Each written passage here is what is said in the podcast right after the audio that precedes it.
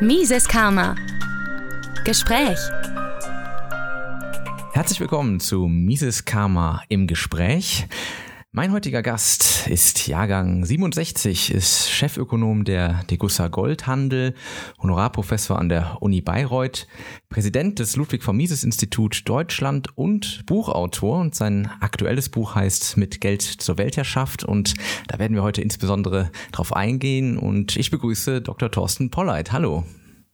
Hallo, Herr Leuenberg, vielen Dank für die Einladung. Ja, sehr gerne und ich freue mich aufs Gespräch. Ihr Buch ist ja ganz aktuell äh, auf dem Markt, kann man sagen, und ähm, habe ich natürlich schon gelesen und da wollen wir gleich mal einsteigen. Vorneweg allerdings die Frage, ähm, wie sind Sie eigentlich zum Libertarismus beziehungsweise zur österreichischen Schule gekommen? Ja, wie bin ich zur österreichischen Schule gekommen? Ich, ähm, wenn ich so sagen darf, bin quasi als Hauptströmökonom sozialisiert worden, wenn man so will. Also meine, meine Lehre hat äh, umfasst das äh, traditionelle Denkgebäude der Ökonomen, also Keynesianismus und Monetarismus.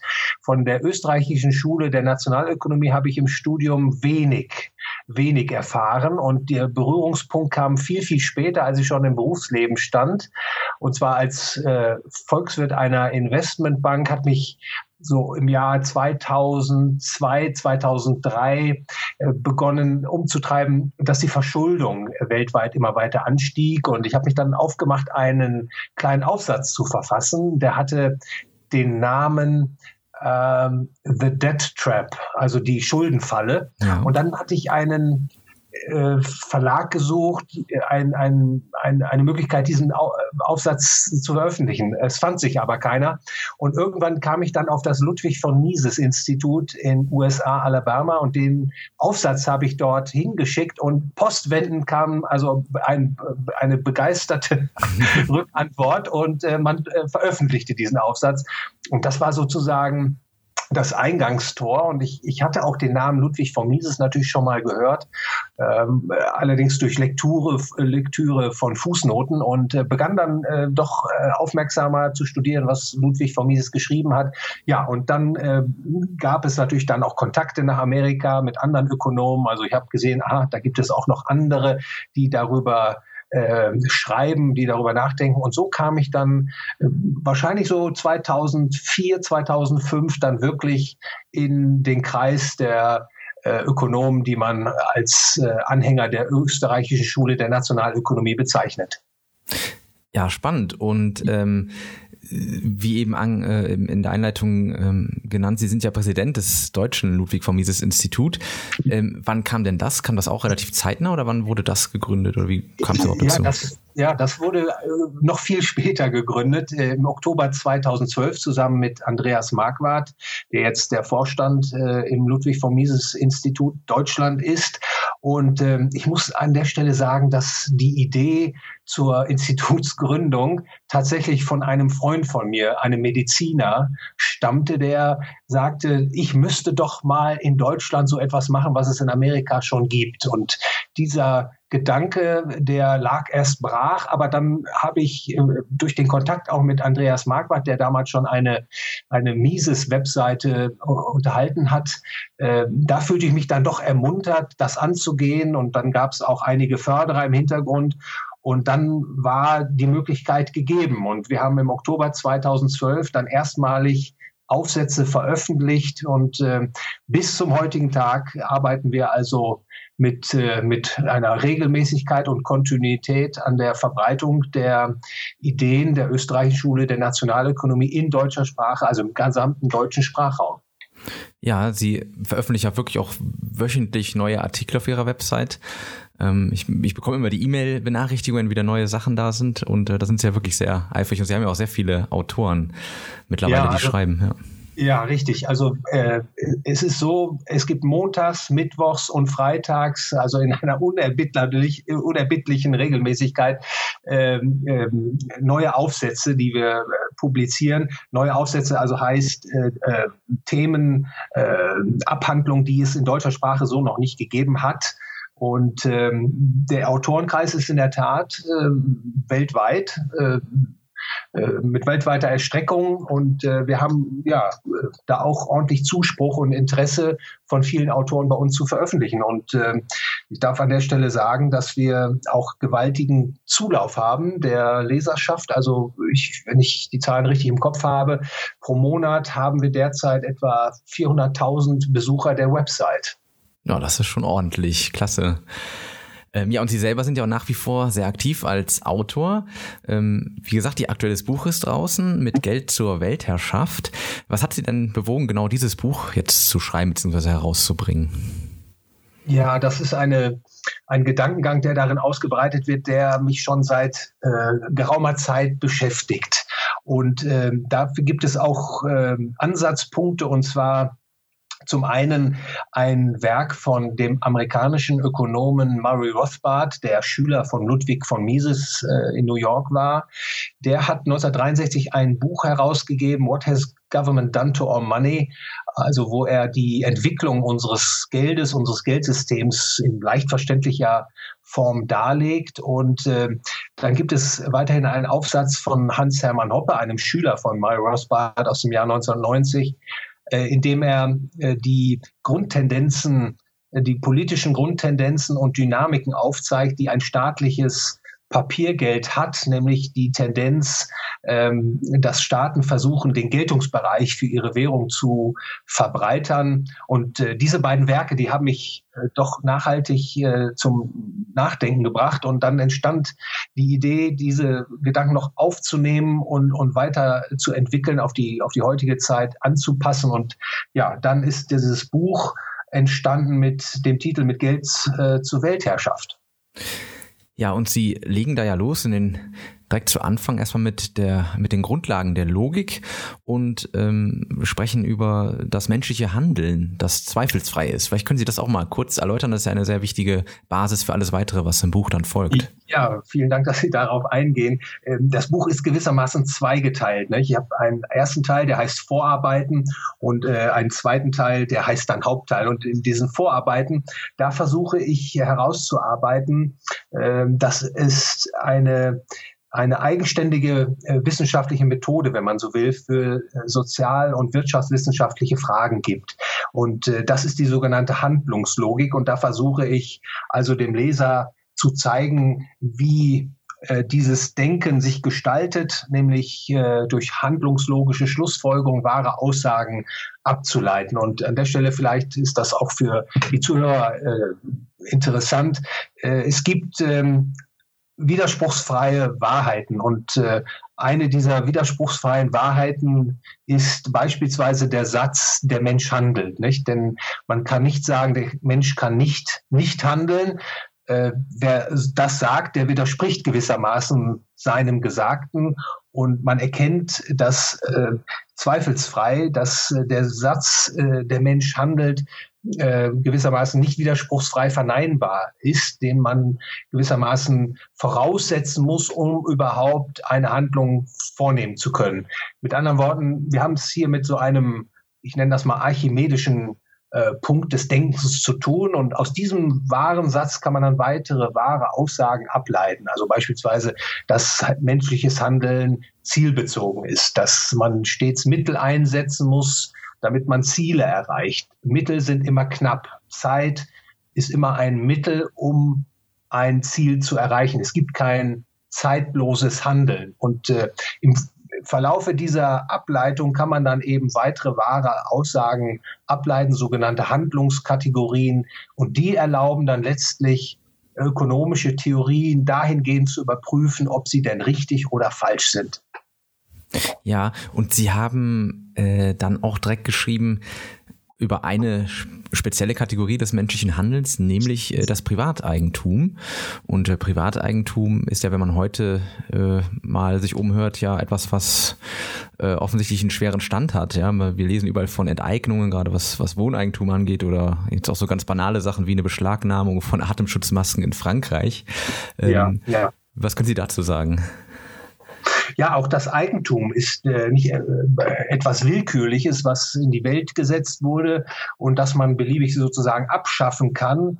Äh, wenn man genau darüber nachdenkt, dann erkennt man nämlich auch, da, äh, nämlich auch, dass äh, das Privateigentum, also Privateigentum verstehen wir jetzt mal an dieser Stelle als Selbsteigentum am eigenen Körper und Eigentum an den Dingen, an den äh, Gütern, die man auf nicht aggressiven Wege sich angeeignet hat, also durch Inlandnahme von Ressourcen, die vorher von anderen nicht beansprucht wurden oder durch freiwilliges Tauschen oder durch die Produktion. Auf diese äh, Weise kann man sich also äh, auf nicht aggressive Weise Privateigentum aneignen. Und auch das Privateigentum ist gewissermaßen aus der Logik des menschlichen Handelns ableitbar, herleitbar. Man kann also nicht das Privateigentum ähm, eine, einer anderen Person absprechen, ohne sich selbst gewissermaßen äh, die Möglichkeit zuzuschreiben, über das Privateigentum, das Selbsteigentum verfügen zu können. Also das ergibt sich äh, in der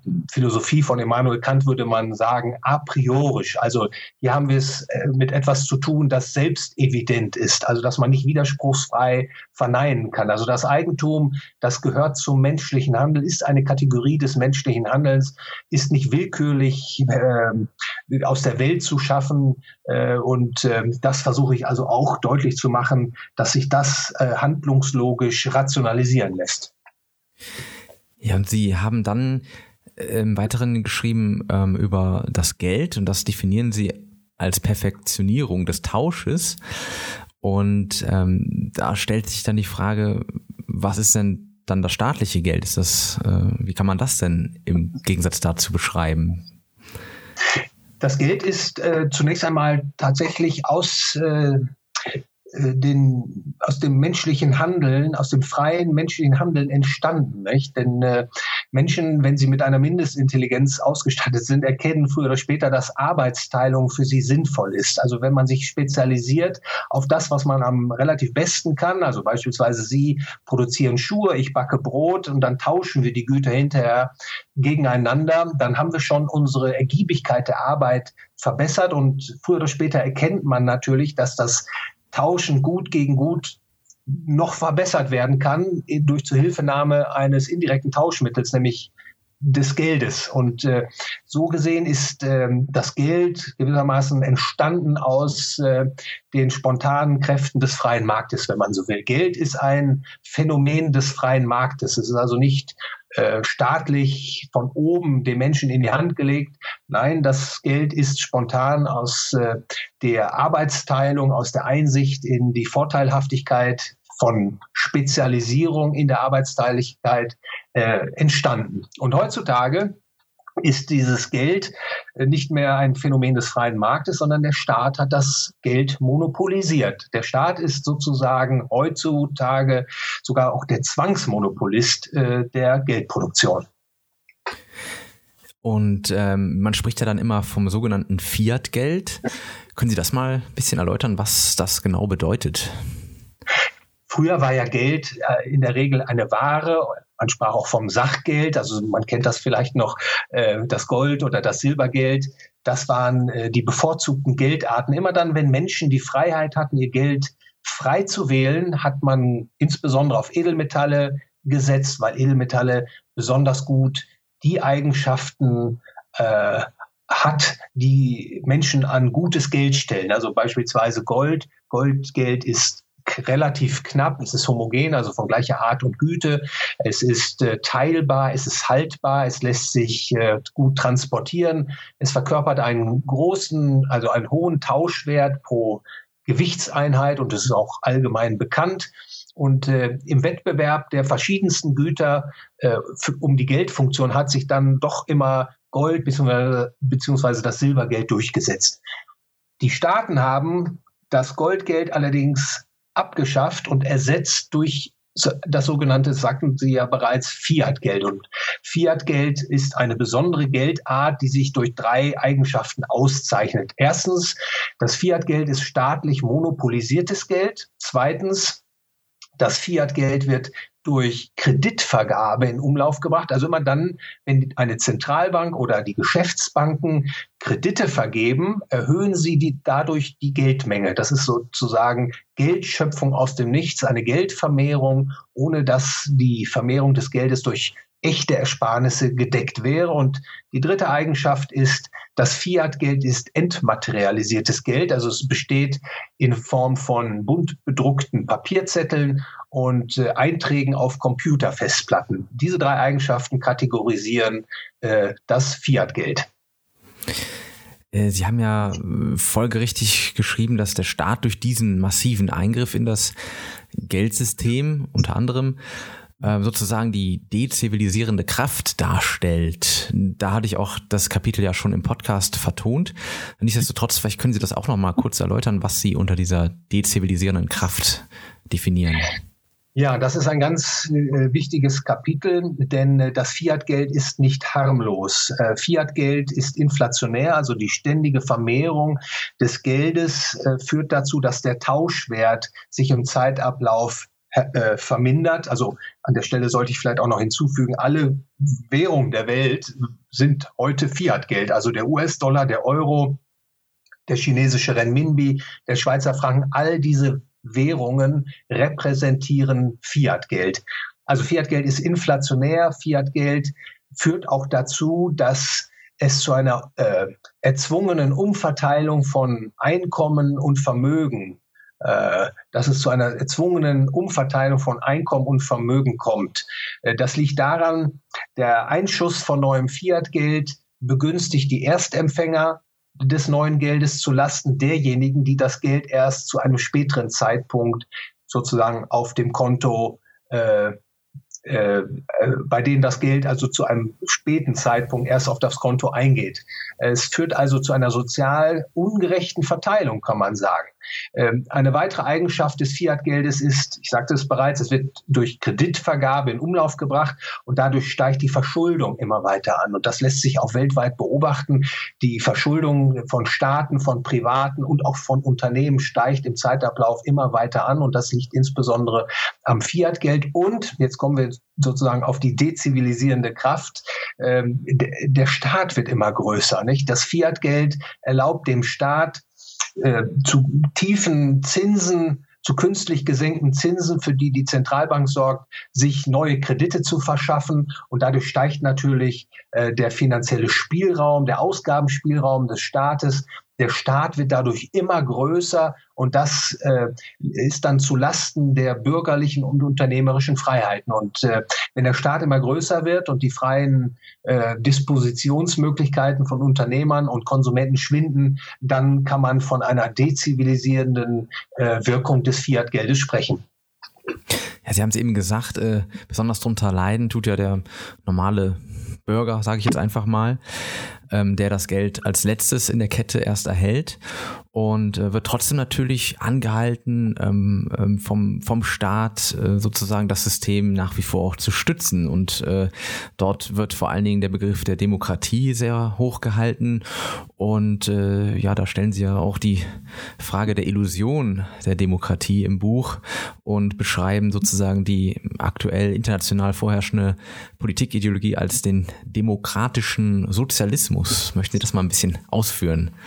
Ja, ja, ich glaube, es ist wichtig, ähm, diesen Punkt äh, näher zu erläutern, äh, vor dem Hintergrund, dass eben dieses Fiat-Geld nicht etwa ökonomisch die beste Lösung wäre äh, zur Ordnung unseres volkswirtschaftlichen Geldwesens, sondern das Fiat-Geld äh, dient bestimmten Interessengruppen, allen voran dem Staat und den, den Gruppen, die vom Staat in besonderer Weise privilegiert werden also die vom Staat in besonderer Weise privilegiert werden. Äh, Sie sparen jetzt an, dass ich den Begriff demokratischer Sozialismus verwendet habe. Genau. Und da sollte ich vielleicht sagen, das ist eine Spielart des Sozialismus. Und der Sozialismus ist ähm, vielleicht in zwei Grundausrichtungen äh, zu trennen. Da gibt es äh, den Sozialismus russischer äh, Machart. Äh, das ist also sozusagen der Umsturz, der gewaltsame Umsturz der Eigentumsverhältnisse, wie man ihn dann nach der russischen Oktoberrevolution unter Lenin vollzogen hat. Und äh, die andere Ausprägung ist äh, der demokratische Sozialismus, wo versucht wird, die sozialistischen Ideale nicht durch einen unmittelbaren Umsturz, gewaltsamen Umsturz herbeizuführen, sondern das versucht über parlamentarische Mehrheiten zeitlich gestreckt zu erwirken. Also beispielsweise der soziale, äh, der demokratische Sozialismus versucht, äh, die Steuerschraube immer weiter anzuziehen, also die Steuern im Zeitablauf immer weiter in die Höhe zu treiben. Ähm, und das natürlich mit demokratischer Legitimierung.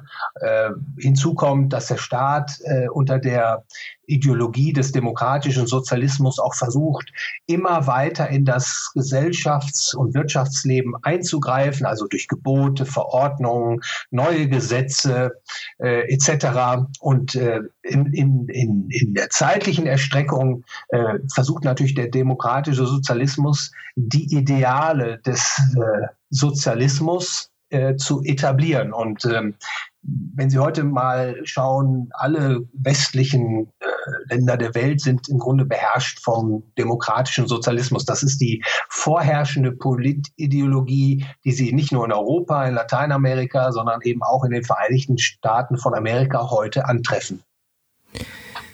Ja, Sie nennen dann im Grunde genommen ähm, dass, äh, oder Sie sprechen an, dass diese einzelnen Staaten, wie sie im Moment e-, existieren, aber auch ein gemeinsames Ziel im Grunde genommen haben, was sie anstreben, nämlich, äh, dass diese Staatengemeinschaft einen zentralen Weltstaat anstrebt.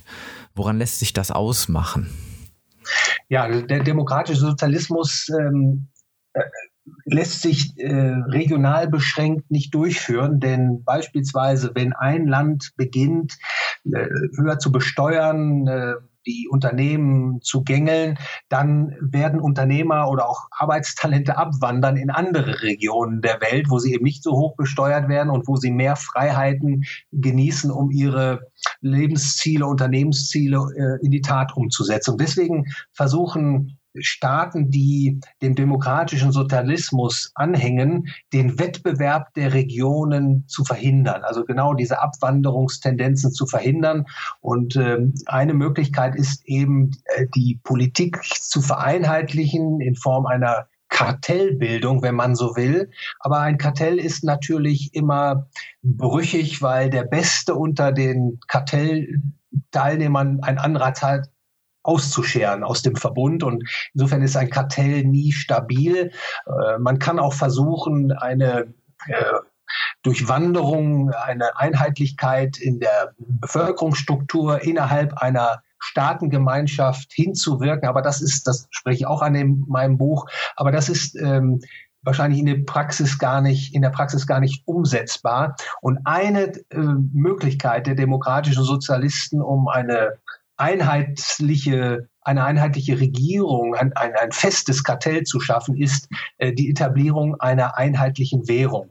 Und äh, das ist zum Beispiel ja in Europa bereits praktiziert worden. Der Euro, die Etablierung des Euro im Jahr 1999 ähm, ähm, da, da, ist gelungen, was äh, der demokratische Sozialismus äh, sozusagen im Kleinen schon seit langem angestrebt hat. Man hat es geschafft, äh, souveräne nationale Staaten unter eine einheitliche Währung zu bringen mit einer einheitlichen äh, Zentralbank. Und es gibt ja, das ist ja auch in der Tagespolitik nachvollziehbar, Bestrebungen, die nationale Souveränität der Teilnehmerländer im Euro zusehends äh, zu äh, reduzieren und äh, die Souveränitäten gewissermaßen auf eine supranationale Ebene zu heben, also sozusagen eine, eine äh, Gesamtregierung im Euroraum zu etablieren.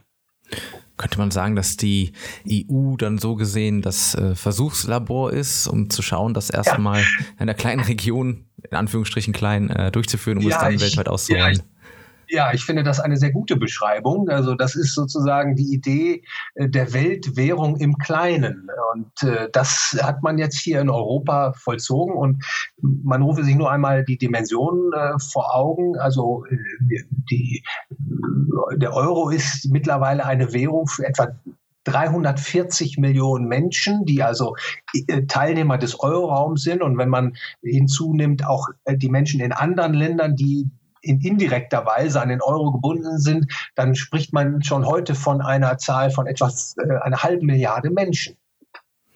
Das ist schon eine enorme Zahl. Ähm, ja, Sie schreiben vom Weltstaat mit der Weltwährung, ähm, äh, das sei die Dystopie sozusagen. Aber Sie schreiben auch, es ist keine Zwangsläufigkeit möglicherweise dahinter. Und ähm, ja, da würde ich gerne mal einhaken. Was, was steht denn diesem Weltstaat entgegen? Was, was könnte das verhindern, möglicherweise? Ja, ja, Sie wissen ja immer schon seit äh, Karl Marx äh, äh, ist man immer geneigt, äh, denen Glauben zu schenken, die da sagen, die Geschicke der Menschheit seien vorbestimmt. Aber äh, mit der Lehre der österreichischen Schule der Nationalökonomie, da wissen wir eben, dass das äh, Geschick der Menschen von den Ideen abhängt. Nicht? Denn letztlich sind es die Ideen, die das menschliche Handeln antreiben, die es bestimmen, äh, wenn die Ideen des Sozialismus, des demokratischen Sozialismus sich durchsetzen, dann äh, ist die Wahrscheinlichkeit groß, dass diese Entwicklung äh, ja in eine Dystopie hina äh, sich hineinentwickelt, wie ich es nenne, also eine, eine, ein, ein, ein unschönes Zukunftsbild mit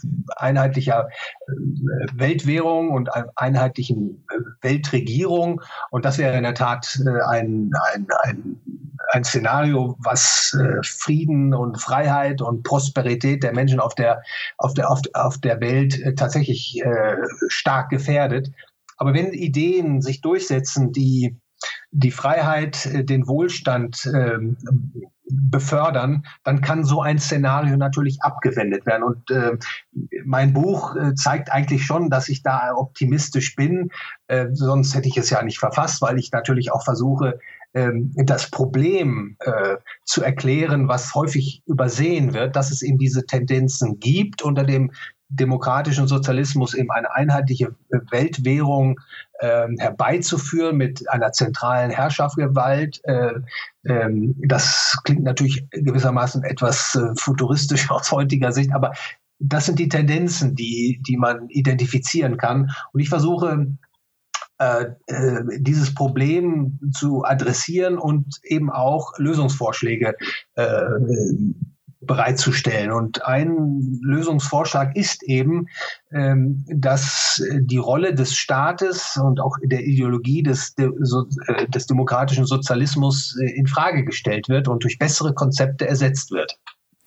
Mit anderen Worten, wir brauchen mehr die österreichische Schule die, die müsste irgendwie ein bisschen äh, sich mehr hervortun, dass die Menschen davon auch erfahren, um, um einen, einen Gegenpol ja, zu ja, haben. Genau, man könnte vielleicht auch sogar sagen, es ist ähm, äh, im Kantschen Sinne äh, äh, eine Aufklärung nötig. Nicht? Ähm, äh, die Ideen äh, müssen verbreitet und vermittelt werden, die zeigen, wie wir Menschen friedvoll und, und kooperativ und produktiv miteinander äh, wirtschaften und leben können. Äh, und dann zeigt sich, äh, die, die optimale Lösung ist eben nicht ein demokratischer Sozialismus, sondern die Lösung liegt äh, in der Rückbesinnung auf das Selbstbestimmungsrecht, nicht? was jeder Mensch hat, sein Leben in Eigenverantwortlichkeit führen zu dürfen, äh, der Schutz des Eigentums, also wie wir es eingehend definiert haben. Jeder ist der Eigentümer seines Körpers und der Güter, die er friedvollerweise erwirtschaftet hat. Ähm, zum Beispiel der demokratische Sozialismus äh, untergräbt das Privateigentum auf verschiedenste Art und dadurch wird natürlich auch die wirtschaftliche Leistungsfähigkeit geschmälert. Es kommt zu Konflikten, äh, zu chronischen Konflikten zwischen Menschen innerhalb äh, der Region, aber auch zwischen den Regionen der Welt.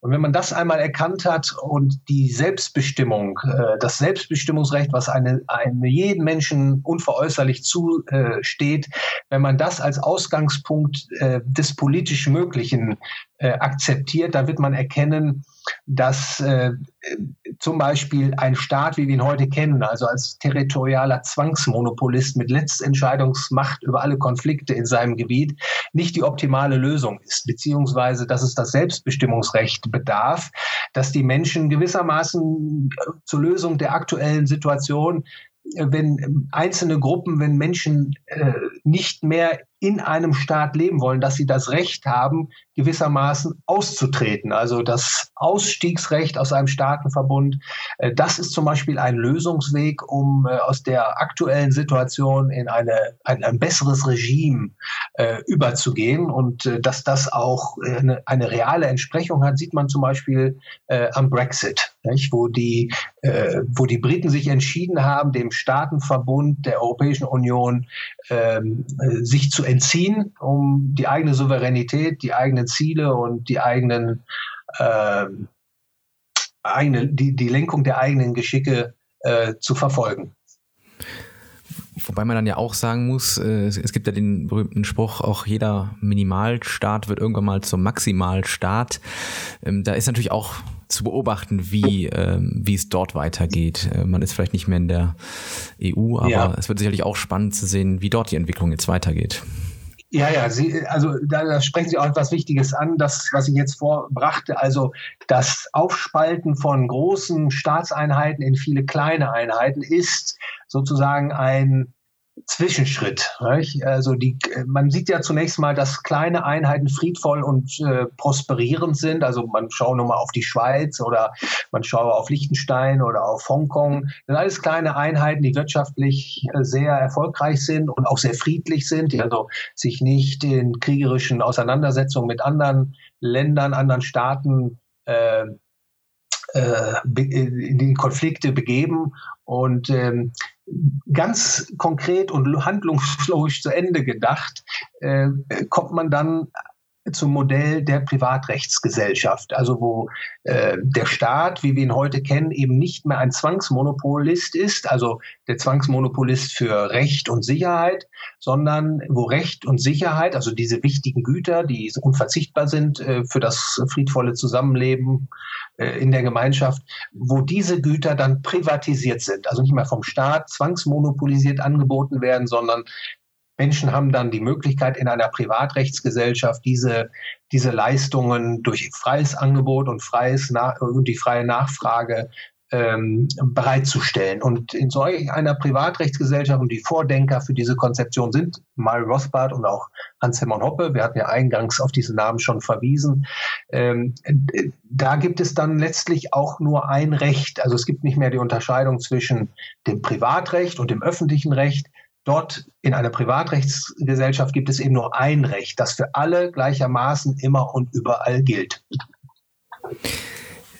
Sie hatten ja auch noch mal einen kleinen Schritt zurück. Ähm, Sie hatten ja im Buch auch geschrieben von den äh, Nationen, die sozusagen ein Hindernis sind ähm, gegenüber der eine Weltregierung. Und da habe ich ähm, passend noch eine Frage von einem Hörer bekommen, die würde ich da gerne einfach mal einstreuen. Und zwar äh, schrieb der Benutzer Kapitalistische Bibliothek auf Instagram zu den Nationen und dem Nationalstaatsprinzip. Die Nation wird ja im Buch als wichtiges Hindernis gegen die Weltregierung dargestellt. Mich würde interessieren, warum sich Herr Polleit nur auf die Sprachgemeinschaft bezieht und was dann gegen gemeinsame Werte, gemeinsame Kultur oder gemeinsame Geschichte als zentrales Merkmal für die Nationenbildung spricht? Also zunächst mal habe ich in der Tat ein Kapitel der Nation und dem Nationalstaat gewidmet. Ähm, es ist ja so, Nation und Nationalstaat sind ja äh, Begriffe, die nicht mehr positiv belegt sind. Aber als Ökonom muss man sagen, die Nation ist etwas eigentlich sehr Natürliches, denn ursprünglich kamen ja Menschen zusammen, die dann Arbeits, also weit viele, viele Jahrhunderte zurückliegend, äh, äh, trug sich das so, wo dann Menschen zusammenkamen, die sich dann arbeitsteilig organisierten. Und wenn man dann miteinander die gleiche Sprache spricht, dann kann man natürlich besser und produktiver miteinander wirken. Und äh, so bildete sich dann gewissermaßen die Nation als Arbeitsgemeinschaft heraus. Und äh, weil die räumliche Trennung eben vorlag, gab es ähm, hier und da verschiedene Nationen und diese Nationen, die zeichneten sich dann durch unterschiedliche Sprachen aus oder durch unterschiedliche Werte, Traditionen, Kulturen. Und äh, im Laufe der Geschichte äh, gab es dann auch natürlich äh, den regeren Austausch, insbesondere durch den Handel, wo dann Nationen, die, die Sprachen sich vereinheitlichten, manche blieben auch getrennt voneinander. Und das ist erstmal etwas sehr Unverfängliches. Und ähm, wir sprachen ja über den demokratischen äh, Sozialismus. Sozialismus bedeutet immer Umverteilung und sobald sie umverteilen, gibt es natürlich Konflikte zwischen denen, die äh, bekommen und denen, denen genommen wird. Und das lässt sich, als solch eine Umverteilung lässt sich noch relativ problemlos durchführen, in einer Nation, wo sie eine relativ homogene äh, Bevölkerungszusammensetzung haben. Wenn sie allerdings umverteilen zwischen Nationen, dann gibt es schon Probleme. Also das sieht man ganz praktisch gesprochen äh, an der Problematik, als man äh, Griechenland neue Kredite vergeben hat. Da ähm, stellte sich dann eben schon die Frage, wollen die Länder aus dem Norden des Euroraums tatsächlich ihr Geld überweisen nach Griechenland. Und da gab es natürlich Hemmnisse in vielen Ländern und das lässt sich darauf zurückführen, insbesondere, dass es hier um eine Umverteilung von Ressourcen ging, die über die Nation Nationalgrenzen hinweg äh, zu leisten waren. Und das zeigt, solange es Nationen gibt, ist gewissermaßen die Ausbreitungsfähigkeit des demokratischen Sozialismus gehindert. Und das ist ja auch ein Grund, warum äh, die äh, demokratischen Sozialisten eben versuchen, diese Vereinheitlichung, diese, diese, dieses Ziel, eine einheitliche Regierung unter der Doktrin des demokratischen Sozialismus über die Etablierung einer einheitlichen Währung darzustellen. Ja, und diese einheitliche Währung, die wird ja in den letzten Jahren so ein bisschen ja, torpediert, ist vielleicht jetzt schon zu viel gesagt, aber durch die Kryptowährungen, die erschienen sind, äh, insbesondere durch der Bitcoin, da tut sich ja ein bisschen was. Da haben Sie auch äh, im Buch drüber geschrieben. Vielleicht können Sie da auch ein bisschen was zu sagen. Ja, derzeit, äh, wir sprachen ja auch darüber, haben die Staaten das Geldmonopol inne. Also die Staaten äh, sind diejenigen mit ihren Zentralbanken, die darüber bestimmen, wie hoch die Geldmenge in den Volkswirtschaften ist und wer das Geld als erster bekommt etc. und wer es dann zu einem späteren Zeitpunkt erst bekommt.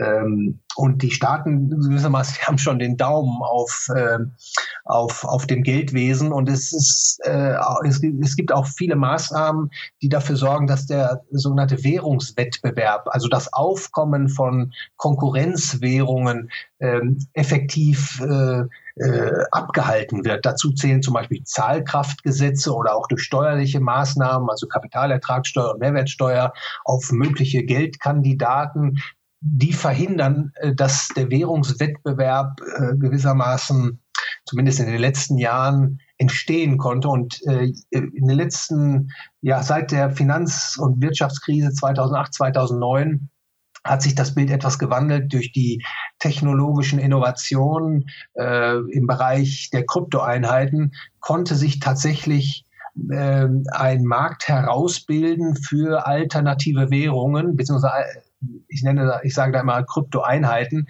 die ähm, möglicherweise äh, irgendwann einmal so leistungsfähig sind, dass sie für die Menschen so attraktiv sind, dass man äh, lieber diese alternativen Kryptoeinheiten zu Zahlungszwecken oder zu Wertaufbewahrungszwecken verwendet als die offiziellen äh, Fiat-Währungen. Und äh, das ist natürlich eine eine Disruption, eine Möglichkeit, die die neuen Technologien bieten, um den Währungswettbewerb dann tatsächlich zu entfesseln und das äh, Geldmonopol der Staaten in Frage zu stellen.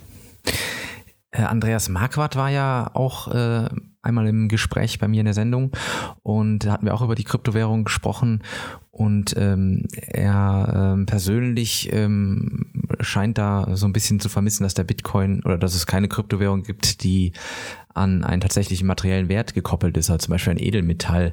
Äh, an anderer Stelle habe ich allerdings auch schon von äh, Bitcoin-Experten gehört, dass das auch vielleicht gar keine gute Idee ist. Ähm, wie sehen Sie denn das? Also glauben Sie, dass sozusagen der Bitcoin tatsächlich eine, eine schon eine Währung darstellen kann, eine echte Alternative, oder müsste es sich da auch noch weiterentwickeln und möglicherweise so eine Edelmetallkopplung herzustellen. Oder, andere Frage, wär, wenn wir so weit wären, darüber überhaupt äh, nachzudenken, dass wir sozusagen dann wirklich auch auf einmal einen Markt haben für viele äh, unterschiedliche Arten, dann sind wir wahrscheinlich schon einen ganzen Schritt weiter. Ja, also ich ähm, bin da relativ äh, ergebnisoffen. Also grundsätzlich begrüße ich diesen Währungswettbewerb und auch die Diskussion darüber, dass es eben Möglichkeiten gibt, zu besserem Geld zu gelangen. Und die Marktkräfte und die Menschen, die daran arbeiten, bessere Lösungen bereitzustellen, die sollte man unterstützen. Also ich sehe diese Entwicklung sehr, sehr positiv.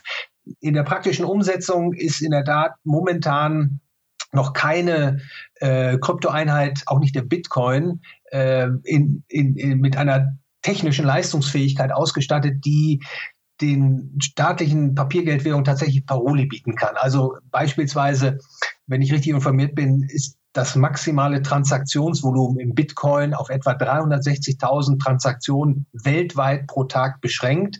Und das äh, vergleiche man nur einmal mit äh, den Zahlungen, die im Fiat-Euro abgewickelt werden, allein in Deutschland.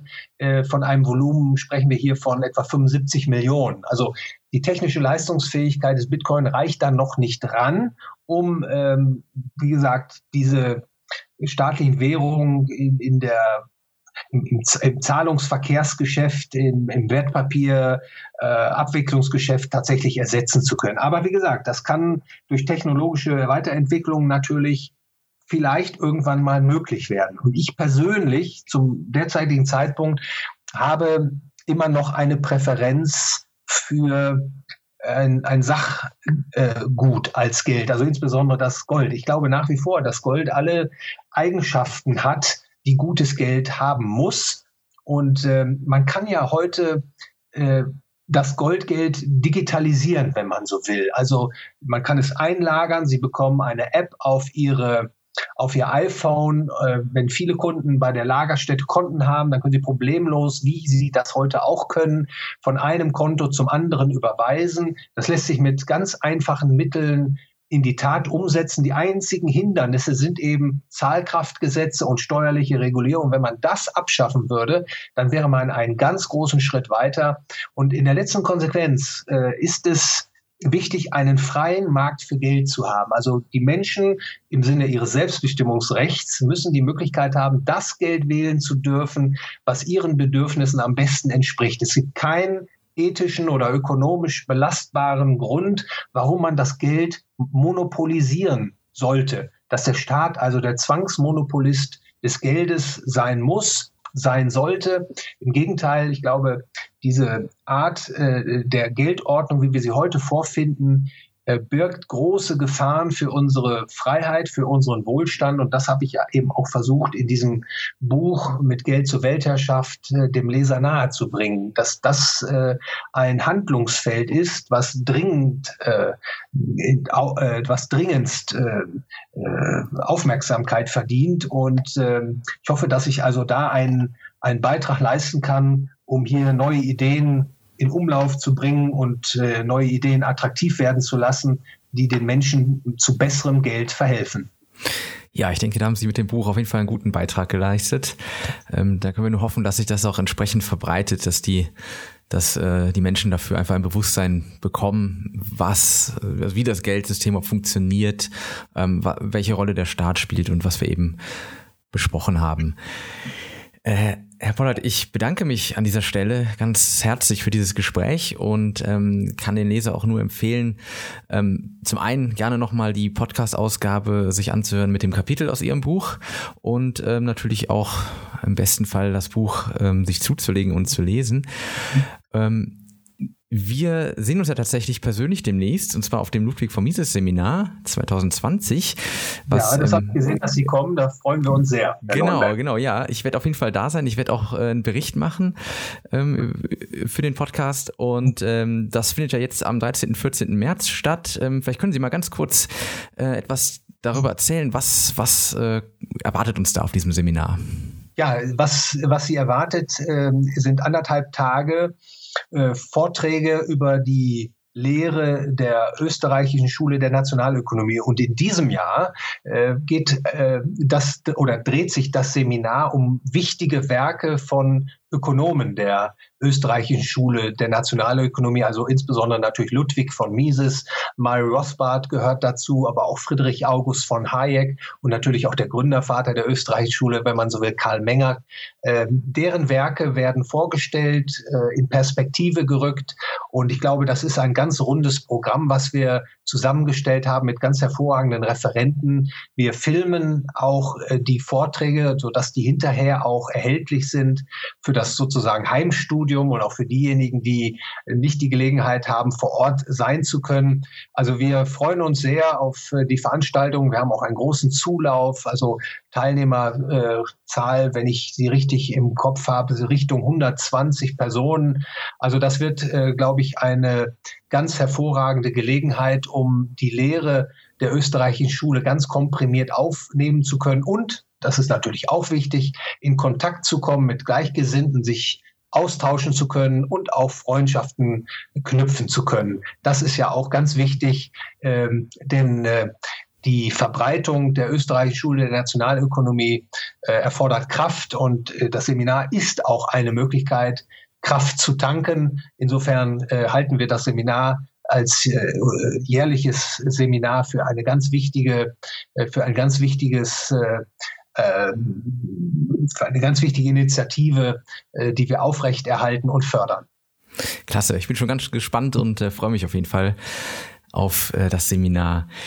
Ja, dann sage ich nochmal Dankeschön, ähm, Herr Polleit. Wenn der Hörer jetzt äh, noch mehr erfahren möchte über Sie, über das Buch, ähm, haben Sie auch eine eigene Webseite oder findet man vieles beim, bei der Webseite des Ludwig von Mises Instituts oder wo findet man sich am besten? Ja, ich glaube, man kann äh, sich gut informieren über das Ludwig von Mises Institut www.mises.de.org.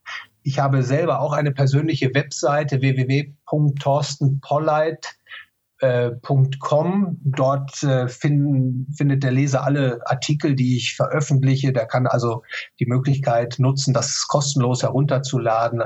Äh, ansonsten an der Stelle darf ich auch empfehlen, die Website des Ludwig von Mises Instituts in den USA www.mises.org sehr lesenswert mit vielen äh, Quellen, Büchern, die man sich kostenlos herunterladen kann, Podcasts und auch Vorlesungen, die dort archiviert sind. Also das empfehle ich ebenfalls an dieser Stelle. Super, klasse. Dann werde ich noch ein paar Links äh, unter die Podcast-Ausgabe einfügen. Dann hat der Hörers kürzer, um, um zur Quelle zu kommen. Ja. Alles klar. Ja, also nochmal vielen Dank. Ja, ich äh, bedanke mich, äh, Herr Leuenbeck, für die Einladung und das Gespräch. Ja, sehr gerne. Und ja, liebe Zuhörer, wenn es Ihnen gefallen hat, dann gerne den Podcast weiterempfehlen oder auch gerne Anregungen und Kritik äh, einfach per E-Mail schicken an kontakt.miseskarma.de. In diesem Sinne, bis zum nächsten Mal. Auf Wiederhören. Mises Karma, der freiheitliche Podcast auf Spotify, Deezer, iTunes und YouTube sowie unter miseskarma.de. Liebe Podcasthörer, wenn Ihnen diese Ausgabe gefallen hat, helfen Sie doch dabei, Mises Karma noch bekannter zu machen. Teilen Sie diese Episode in sozialen Netzwerken. Erzählen Sie Ihren Freunden und Bekannten davon. Hinterlassen Sie einen Daumen nach oben auf YouTube oder schreiben Sie eine Bewertung auf iTunes. Jede noch so kleine Interaktion hilft dabei, den Podcast zu verbreiten. Anregungen und Kritik können Sie über das Kontaktformular auf miseskarma.de einreichen. Vielen Dank!